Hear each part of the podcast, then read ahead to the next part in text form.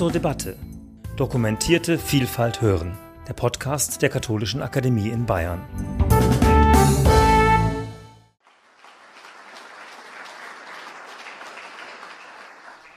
Vielen Dank für die Einladung und die freundliche Vorstellung. Also ich komme nicht aus Baden, sondern aus der Kurpfalz. Das ist immer besonders wichtig für die Heidelberger als gebürtiger Westfale. Äh, neulich sagte einer, ich liebe es, wenn Sie so westfälisch sprechen.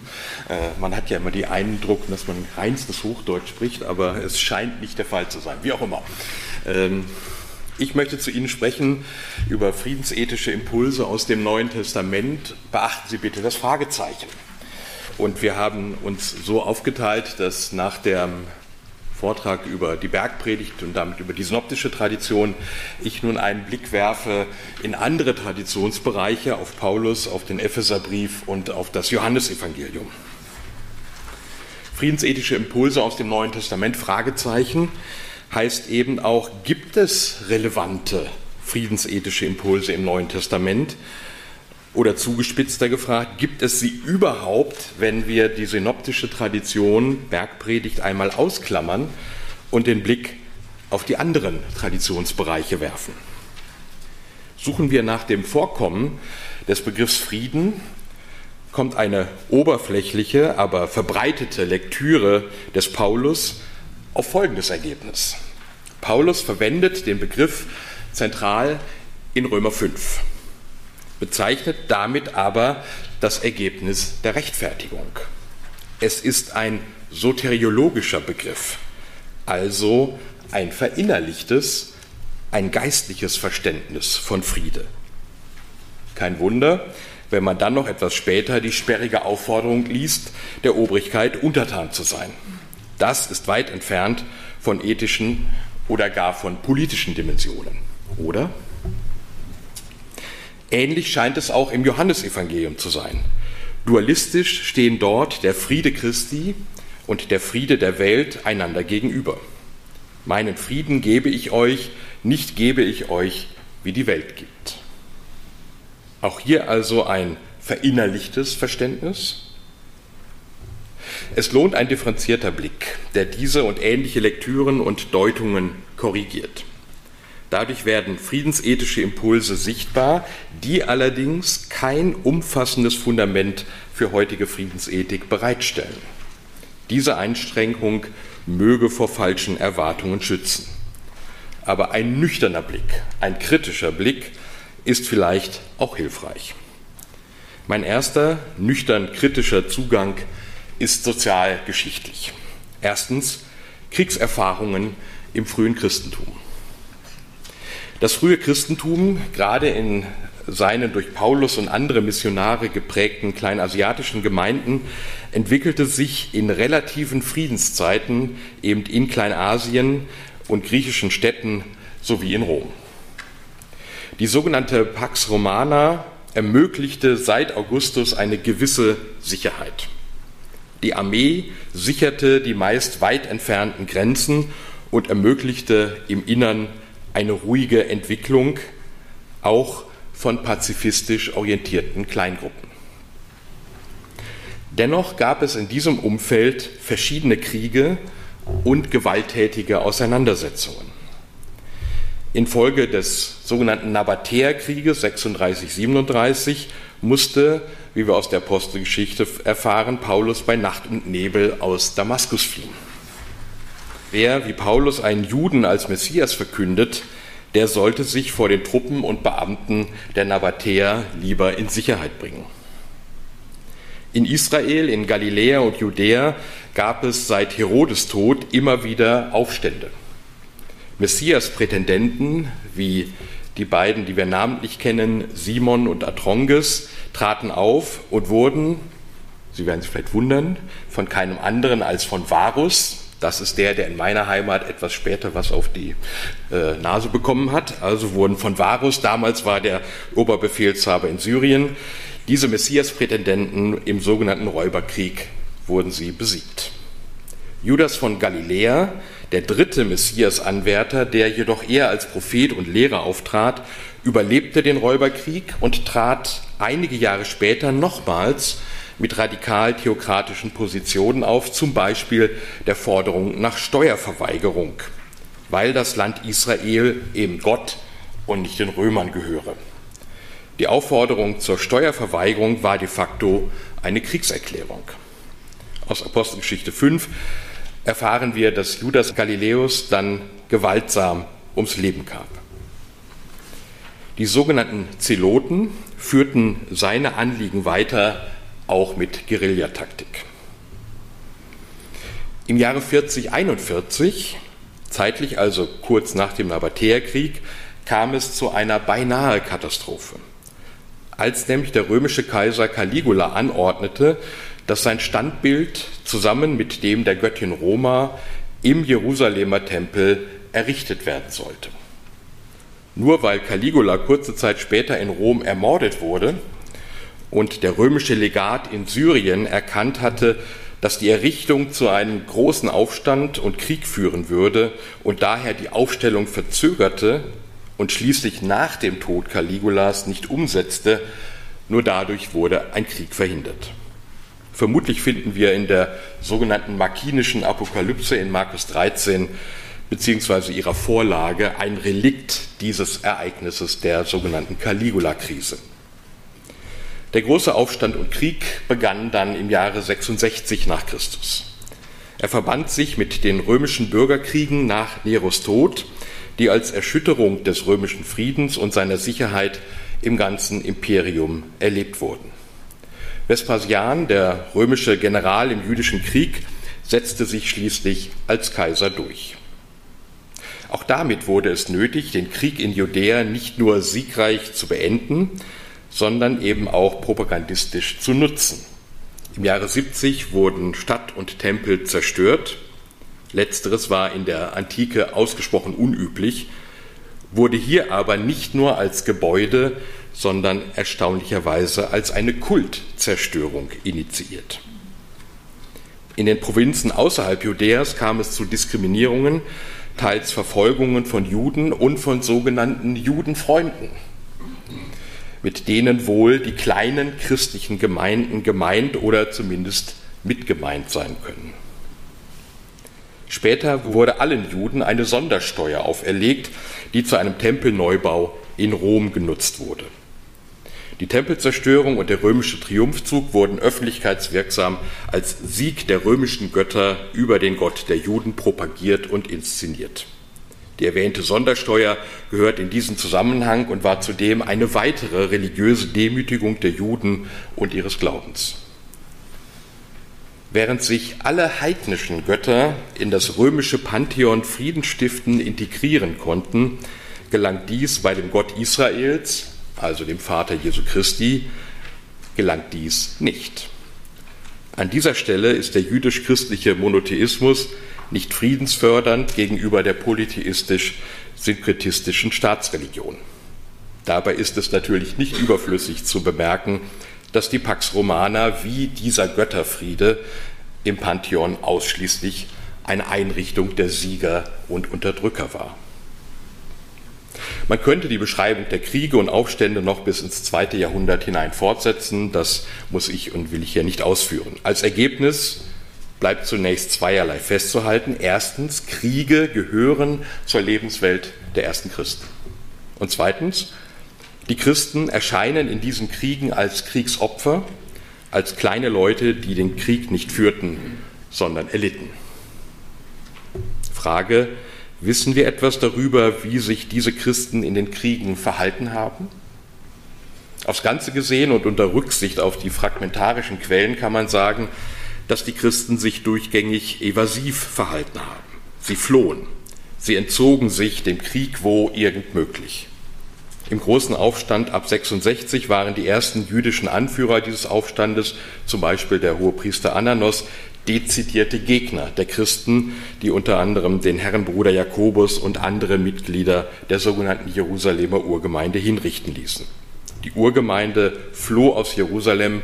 Sie waren keine Kriegsteilnehmer, sondern Kriegsflüchtlinge und Opfer. Wie viele überlebt haben, wissen wir nicht. Zweitens die Friedensbotschaft des Paulus.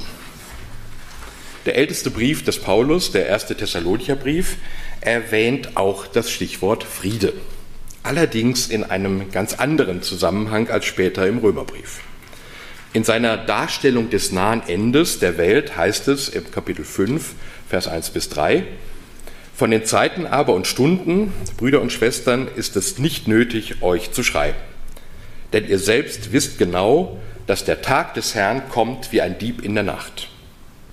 Wenn Sie sagen Friede und Sicherheit, dann überfällt sie schnell das Verderben wie die Wehen eine schwangere Frau und sie werden nicht entrinnen. Friede und Sicherheit, Pax et Securitas, das ist die Parole der Herrscher. Sie suggerieren die Wohltaten der Pax Romana, aber die Stabilität dieser Herrschaft nach Paulus ist trügerisch, weil der wahre Weltherrscher plötzlich erscheinen wird und weil dann das Gericht beginnt. Das Gericht und der Richter beenden menschliche Herrschaft, denn die ist nicht von Gottes Gnaden oder ewig, sondern brüchig und steht kurz vor dem Ende. Herrschaftskritik also hier durch Eschatologie und Apokalyptik. Der Römerbrief ist wohl der letzte Brief des Apostels, etwa fünf bis sechs Jahre nach dem ersten Thessalonicher Brief geschrieben, also nicht ganz weit auseinander entfernt. Der Römerbrief richtet sich an die Gemeinde, die Paulus nicht gegründet hat oder kennt, die aber ihrerseits von Gerüchten und Anfeindungen dieses merkwürdigen Apostels und Störenfrieds weiß. Paulus stellt daher unpolemisch und werbend seine Theologie dar und hofft auf finanzielle Unterstützung seiner geplanten Spanienmission. In den ersten elf Kapiteln des Römerbriefs entfaltet Paulus vier unterschiedliche Heilskonzepte, die jeweils auch Aporien aufweisen und daher durch die jeweils folgenden Konzepte ergänzt, ja abgelöst werden. Diese vier Konzepte heißen Heil durch Werke, Heil durch Glauben, Heil durch Verwandlung und Heil durch Erwählung. Weil keiner die von Gott geforderten Werke tun kann, und dadurch zum Sünder wird, sind alle Menschen auf ihren Freispruch durch Rechtfertigung angewiesen.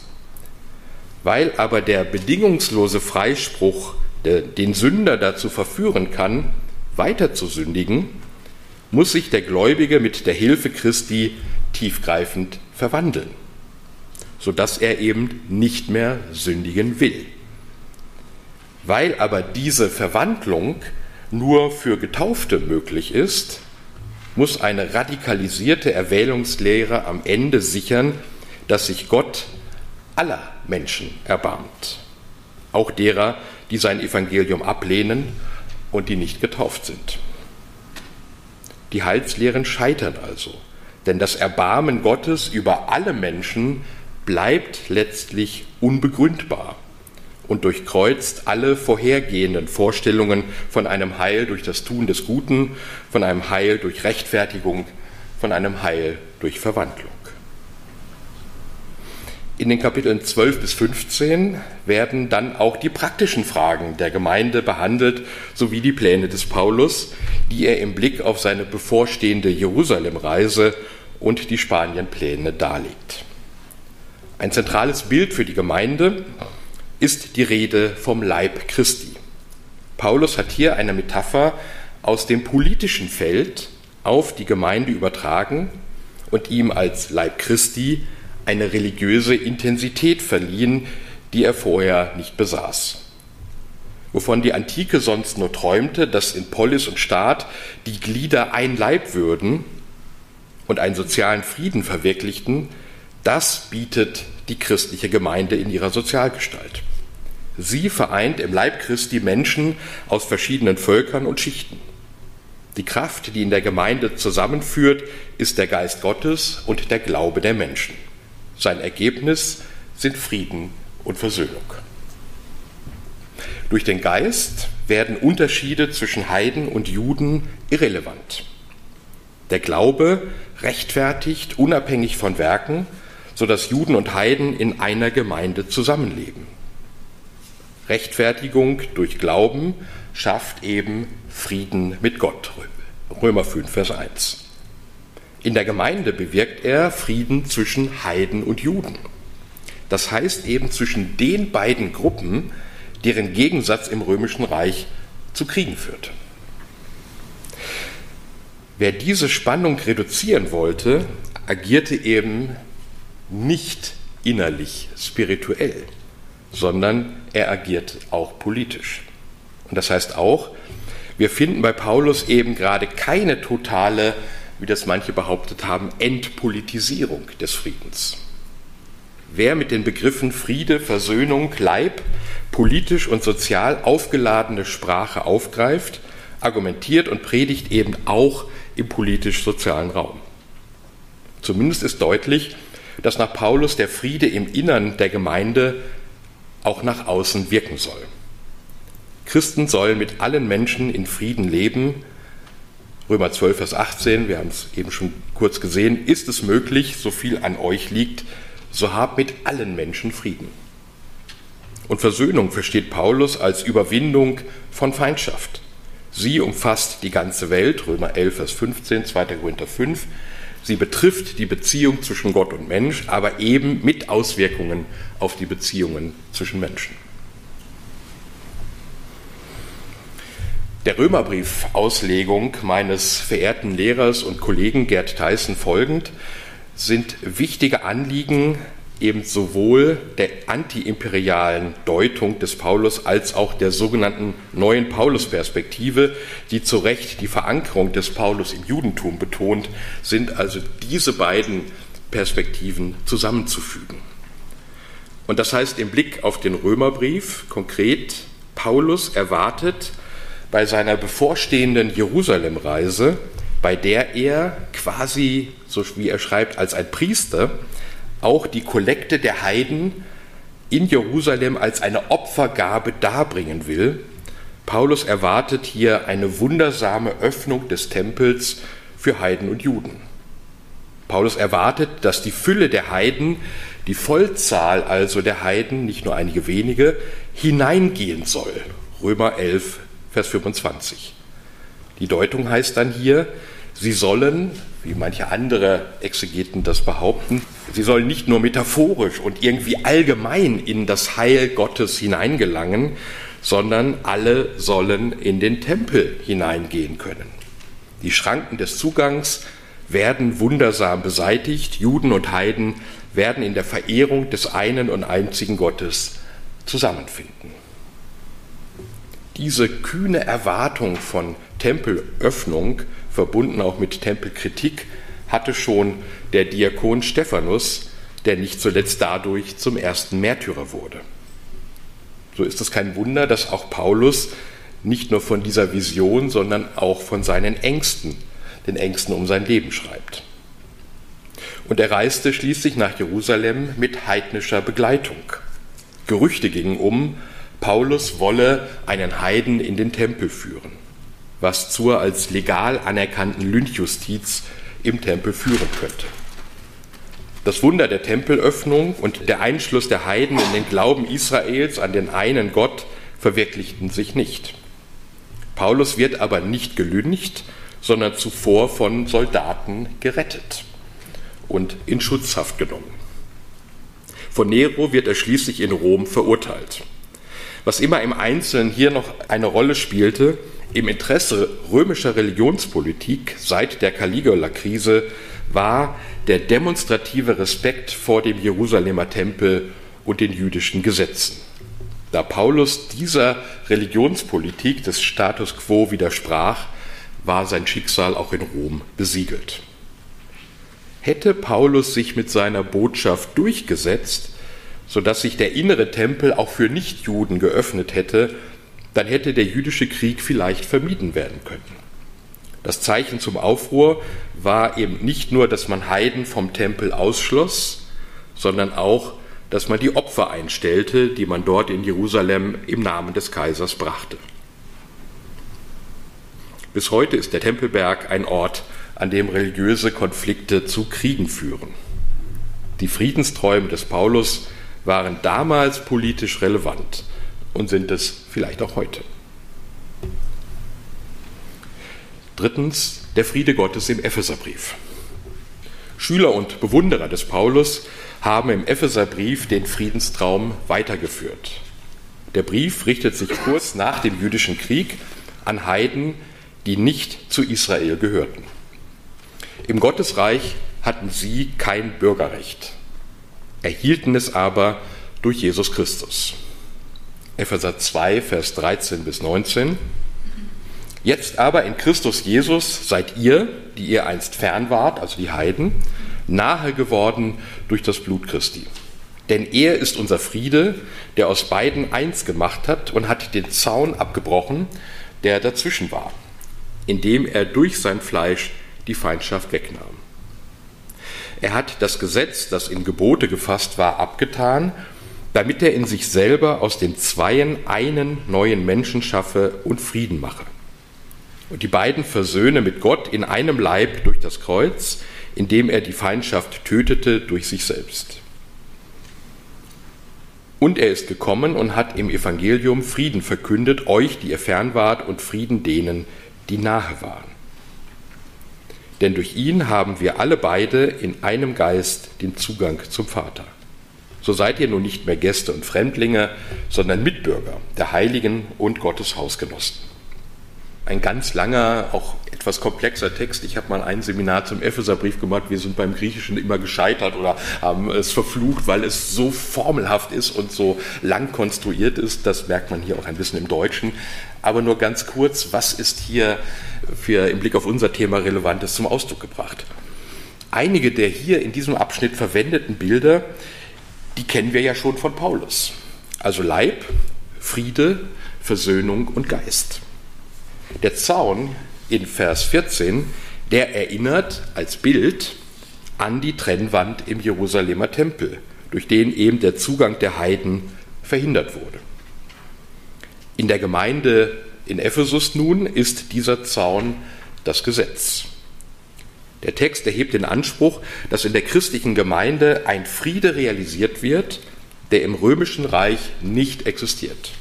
Der Friede zwischen Juden und Heiden. Weiter, Christus wird hier zum Gegenbild des Kaisers. Vespasian und Titus hatten die Aufständigen in und um Jerusalem massenhaft gekreuzigt.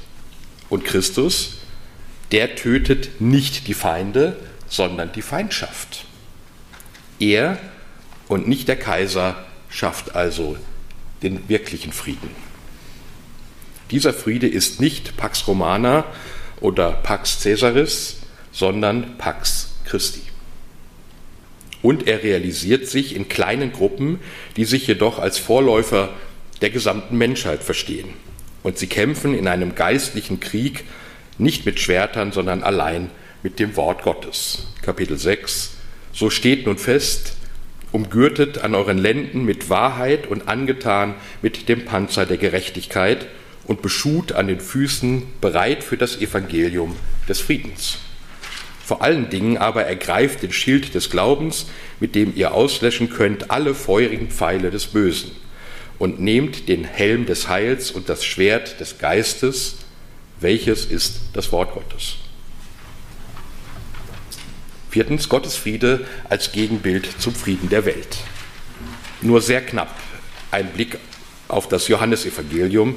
Die zentrale Stelle nannte ich bereits zu Beginn. Den Frieden lasse ich euch, meinen Frieden gebe ich euch, nicht gebe ich euch, wie die Welt gibt. Man kann dies spirituell verstehen und deuten, und so hat es auch sicherlich christliche Frömmigkeit geprägt und sicherlich auch bereichert. Aber auch eine eher politische Deutung ist möglich. Sie besagt, dieser Friede der Welt ist die Pax Romana. Es gibt hierfür einige kleine Argumente. Nach diesem Jesuswort folgt im Johannesevangelium der Hinweis auf den Satan als den Fürsten dieser Welt. Darauf kommt Judas mit den Soldaten. Aber hier wird fein differenziert zwischen den Dienern der Hohenpriester und Pharisäer auf der einen Seite und dezidiert im Griechischen zum Ausdruck gebracht, der römischen Kohorte samt ihrem Oberst auf der anderen Seite. Judas führt also im Auftrag des Herrschers der Welt, der über eine Kohorte verfügt. Dahinter, dann steht hinter dem Fürsten der Welt der römische Kaiser.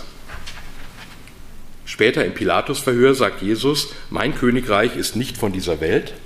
Wenn es von dieser Welt wäre, würden meine Leute kämpfen. Pilatus ist hier der Repräsentant des Königreiches dieser Welt und er unterscheidet sich an dieser Stelle in diesem Wort von Jesus dadurch, dass er Soldaten hat und seinen Willen mit Waffen durchsetzt. Also, das Königreich der Welt ist das Imperium Romanum. Dann aber denkt der johannäische Jesus an die Pax Romana, wenn er seinen Frieden mit dem Frieden kontrastiert, den die Welt gibt. Das Johannesevangelium ist stark dualistisch geprägt. An diesen Stellen stehen die Pax Romana oder Pax Caesaris der Pax Christi gegenüber. Die Friedensbotschaft des Johannesevangeliums ist zwar nicht von dieser Welt, aber auch sie will in die Welt hineinwirken, weil die Gemeinde durch die in ihr wirksame Liebe ein Modell für diese Welt ist. Die Liebe ist die gegenseitige Liebe in der Gemeinde, aber an dieser Liebe will die johannäische Gemeinde in der Welt erkannt werden. Ein neues Gebot gebe ich euch, dass ihr euch untereinander liebt, wie ich euch geliebt habe, damit auch ihr einander lieb habt. Daran wird jedermann erkennen, dass ihr meine Jünger seid, wenn ihr Liebe untereinander habt. Fünftens friedensethische Impulse. Aus den hier vorgelegten Überlegungen und Deutungen, dann natürlich noch zusammengenommen mit der Jesus-Überlieferung der, der Bergpredigt, Jetzt aber aufgrund meiner Überlegungen formuliere ich folgende Impulse. Erstens, die Distanz zum Staat ist in vielen Texten des Neuen Testaments eingeschrieben, auch wenn sie nicht immer auf den ersten Blick erkennbar ist. Diese Distanz wird klar markiert, wenn und insofern der Staat und seine Repräsentanten nicht der Gerechtigkeit dienen, sondern Menschen oder den Glauben unterdrücken. Dies ist eine fundamental andere Situation als in unseren westlichen Demokratien und Gesellschaften. Aber auch in ihnen gibt es Kriegslogiken und Eigengesetzlichkeiten, die nicht immer leicht zu erkennen sind. Auch wenn es ungemütlich wird, hat die Kirche hier ein Wächteramt bzw. bringt sie ihre Botschaft kritisch in den gesellschaftlichen Diskurs ein. Zweitens, die große Friedensvision des Paulus scheiterte.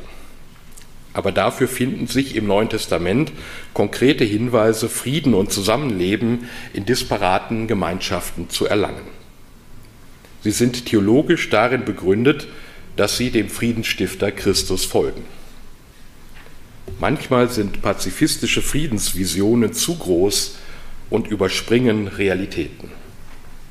Die Christus nachfolgenden Friedensstifter haben im realen Alltag und in der realen Gesellschaft ihre Aufgabe, die sie zu erfüllen haben. Drittens, insofern die christliche Kirche eine Friedensgemeinschaft als Leib Christi verkörpert, kann sie als Kontrast zur Welt und als Vorbild nur glaubwürdig sein, wenn sie transparent und fair mit internen Konflikten umgeht und wenn sie innerkirchlich und gesellschaftlich an Strategien des gerechten Friedens arbeitet. Diese Arbeit darf aber nicht übersehen, dass sie in einer globalen Konstellation geschieht, in der Soldaten auch den Frieden sichern und den Frieden verteidigen. Diese Paradoxie ist heute nicht immer einfach in eine Komplementarität zu überführen. Das ist wirklich schwer, aber dieses Überführen in eine Komplementarität ist gleichwohl wünschenswert. Viertens, das Neue Testament lehrt die Kirche, dass unter allen Menschen auch Aggressionsbereitschaft vorhanden ist. Daher soll die Kirche sich in allen Vollzügen bemühen, Aggressionen zu bearbeiten und zu steuern, nicht sie zu ignorieren. Dazu dient der Glaube an den Gott, von dem Paulus im Römerbrief zeigt, dass er sich von einem zornigen Gott zu einem Gott wandelt, der sich aller erbarmt. Diese dynamische Entwicklung Gottes führt zu zwei Konsequenzen. Das Gottesbild und unser Gottesglaube sind zum Beispiel auch interreligiös stets auf ihre Friedensfähigkeit hin zu prüfen und weiterzuentwickeln. Und diese dynamische Entwicklung des Gottesbildes soll der Glaubende auch selbst nachvollziehen und von einem aggressiven zu einem sozial handelnden Menschen werden. Im Ethos zeigen dies die Liebesgebote an, auch das Gebot zur Fremdenliebe und zur Feindesliebe. Im Mythos, in den theologischen Grundausrichtungen, ist es eben das dynamische Gottesbild und im Ritus zum Beispiel das Abendmahl, in deren Vollzug sich der Mensch wandelt. Und im Ritus ist es das Gebet um Frieden. Ein Hinweis darauf finden aus der ukrainisch-evangelischen Kirche und der Text heißt übersetzt, Heiliger Gott, wir beten zu dir um Frieden. Dies hat mir ein Kollege geschickt, der in Kiew lebt und arbeitet äh, an Friedensinitiativen, an sozialen Unterstützungen, der früher mal in Heidelberg promoviert wurde. Und er hat dazugefügt aus seiner eigenen orthodoxen Tradition ein Gebet des Metropoliten Onufri aus der orthodoxen ukrainischen Kirche Moskauer Patriarchat. Dieser Metropolit verbindet in seinem Gebet den, die Sicht auf die brutale Realität und gleichzeitig auf die christliche Friedensaufgabe. Heute beten wir für die ganze Welt und für diejenigen, die ein Schwert gegen uns erheben. Wir bitten Gott, ihnen Verständnis zu geben, daran zu erinnern, dass wir alle Kinder eines Gottes sind, das Gott uns erschaffen hat. Nicht um einander zu rauben und einander zu töten, sondern in Friede und Liebe zu Gott und einander zu leben. Vielen Dank.